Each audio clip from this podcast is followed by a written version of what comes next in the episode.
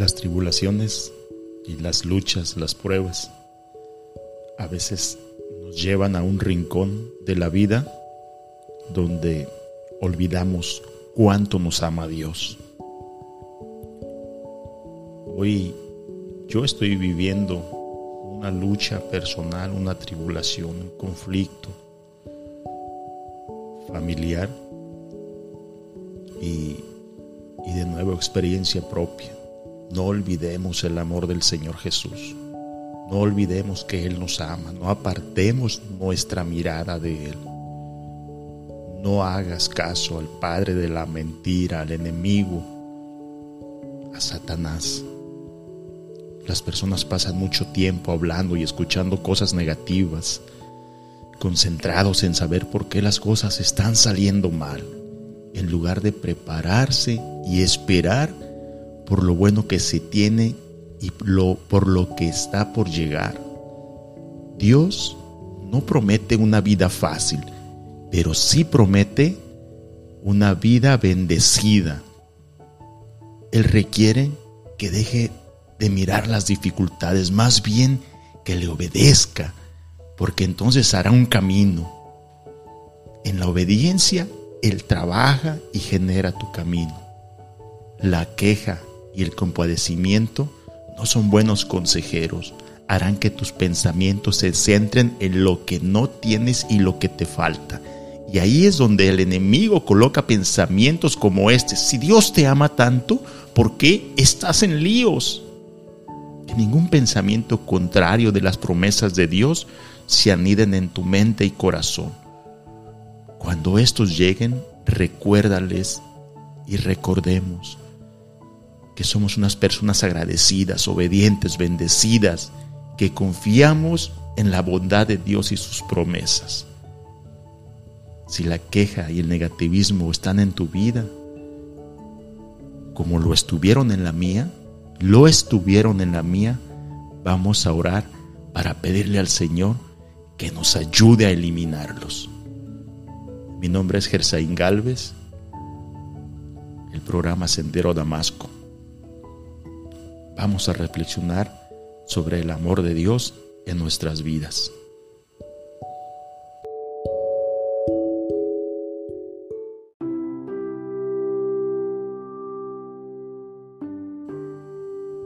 Quiero compartirte del capítulo 2 de Segunda de Tesalonicenses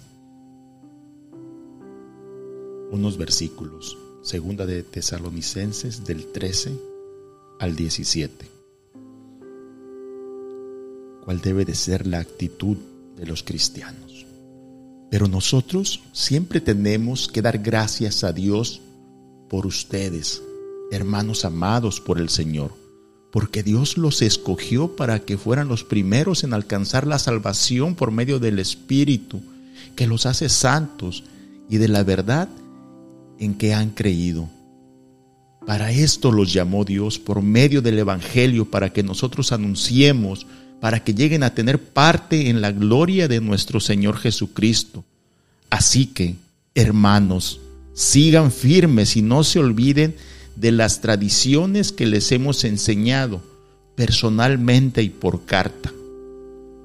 Que nuestro Señor Jesucristo mismo y Dios nuestro Padre que nos ha amado y nos ha dado consuelo eterno y esperanza gracias a su bondad. Anime sus corazones y los mantenga ustedes constantes en hacer y decir siempre lo bueno.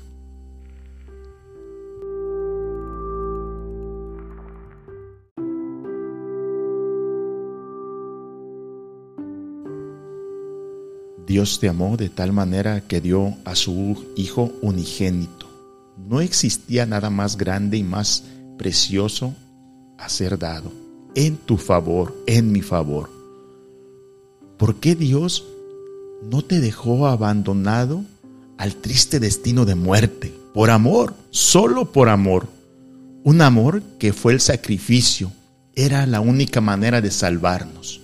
La paga del pecado es la muerte y el principio no puede ser ignorado. Tú y yo habíamos pecado y merecíamos morir, pero Dios nos ama tanto que entregó a su propio Hijo para morir en nuestro lugar.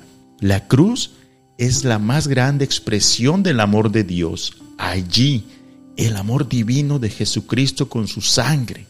Jamás podremos entender la dimensión de ese amor. Por lo tanto, en las horas de dolor y de tristeza, en las horas de que el martillo de la culpa te golpea impiadosamente, piensa en el amor de Dios. Para Él, eres lo más precioso que existe en este mundo. Te ama con un amor infinito.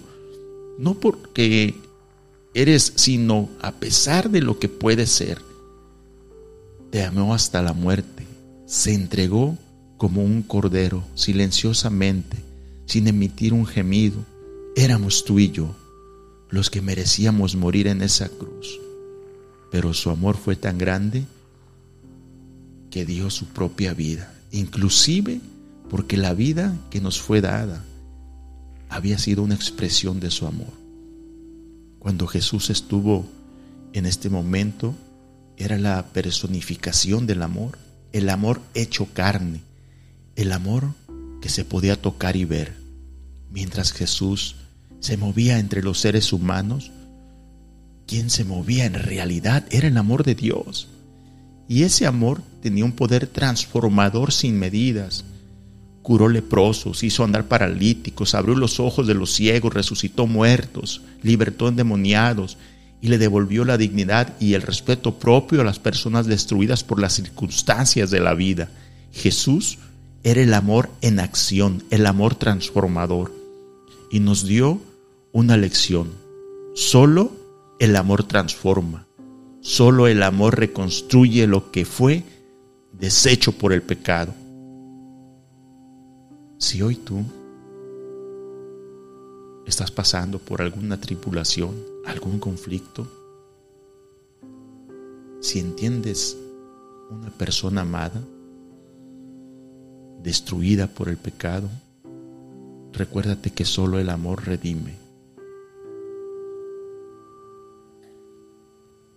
Sal para las actividades de este día recordando que Jesucristo, nuestro Señor Padre, nos amó y nos dio consolación eterna y buena esperanza por gracia. Dios de amor y compasión, por favor, perdóname por mis quejas de que la vida es demasiado dura. Perdóname por querer que las cosas sean a mi manera. Llévame donde tú quieras que vaya. Y en el nombre de Jesús te suplico que me ayudes a tener gozo todos los días, incluso en medio de los problemas, porque sé que estarás ahí para ayudarme a resolverlos. Te mando un fuerte abrazo. Que el Señor Jesús te bendiga si hoy sufres de una tribulación, no caigas, hermano, hermana, amigo, amiga. Pon tus ojos en el Señor. Él te dará la sabiduría para salir adelante. Y recuerda que tú eres lo más importante para Él. Te mando un fuerte abrazo. Gersaín Galvez, Sendero a Damasco, Colima Capital.